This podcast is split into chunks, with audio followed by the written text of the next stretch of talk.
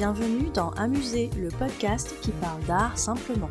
Je suis Julie Bonneau, je vis à Paris, j'aime l'art, la culture et les musées, et j'ai créé ce podcast pour partager cette passion. L'objectif d'Amuser, c'est de raconter l'art autrement, de raconter l'art de manière ludique et décalée, de ressentir l'art sans trop l'intellectualiser. Si comme moi vous aimez apprendre sans faire trop d'efforts, vous êtes au bon endroit. Un nouvel épisode d'Amuser est mis en ligne tous les lundis. Vous pouvez vous abonner à Amuser sur les plateformes iTunes, Spotify, SoundCloud, Stitcher et Podcast France. Vous avez le choix.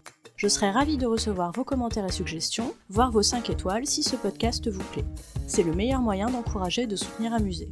Vous pouvez également me suivre sur les réseaux sociaux, sur Instagram et sur Twitter c'est le compte amusé underscore fr et sur Facebook et sur la chaîne YouTube sous le nom Amusé.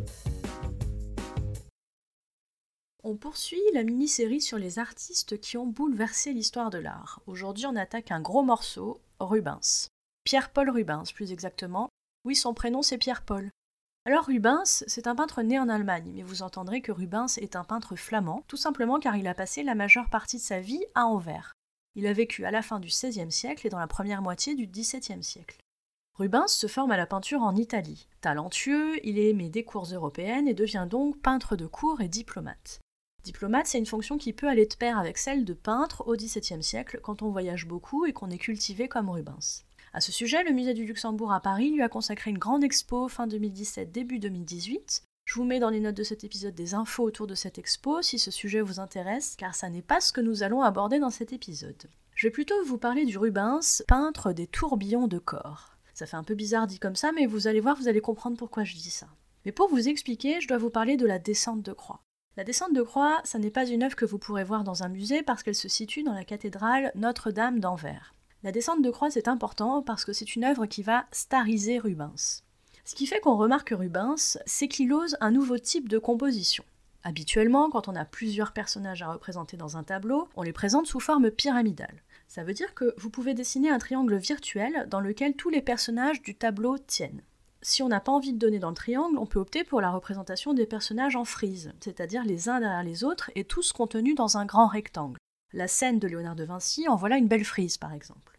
Bon, et eh bien Rubens, pour représenter les personnages de la descente de croix, il ne choisit ni la pyramide ni la frise. Il invente un nouveau procédé, le tourbillon, la spirale. Sur cette œuvre, vous voyez qu'il y a une sorte de mouvement qui conduit votre œil en diagonale, le long du drap blanc, et qu'ensuite Rubens amène votre œil à tourner autour de cette diagonale. Et ça, c'est inédit. Vous retrouvez cet effet de tournoiement également dans une œuvre que j'adore et qui s'appelle La chasse au lion. Là, vous voyez dans cette scène qu'il y a vraiment des personnages et des animaux partout. Vous avez aussi ce tournoiement en diagonale de la gauche en bas vers la droite en haut et les autres personnages autour. J'adore.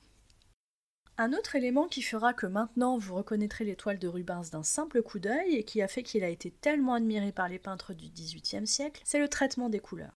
Si vous vous souvenez de l'épisode 8 d'Amuser sur le débat dessin versus couleur, vous savez déjà que Rubens y fait partie de la team couleur. Et en effet, Rubens, il excelle dans le traitement des carnations. Dans la descente de croix, on arrive à distinguer l'état physique des personnages grâce aux carnations. Le Christ, il est tout blanc, limite gris verdâtre. On comprend tout de suite qu'il est mort ou au mieux agonisant. Les autres personnages, ils ont meilleure mine et Rubens veut montrer sa maîtrise des différentes carnations sur chacun des personnages.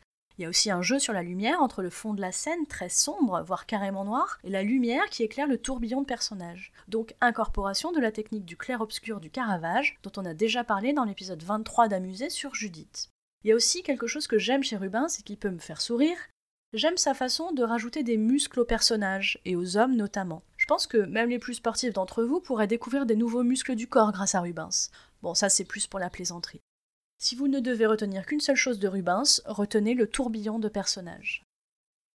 Vous trouverez dans les notes de cet épisode des références intéressantes en lien avec le sujet traité. N'hésitez pas à me faire part de vos commentaires sur Amusé. Si vous souhaitez encourager ou soutenir ce podcast, ou simplement dire que vous l'appréciez, n'hésitez pas à lui mettre une bonne note sur les plateformes d'écoute.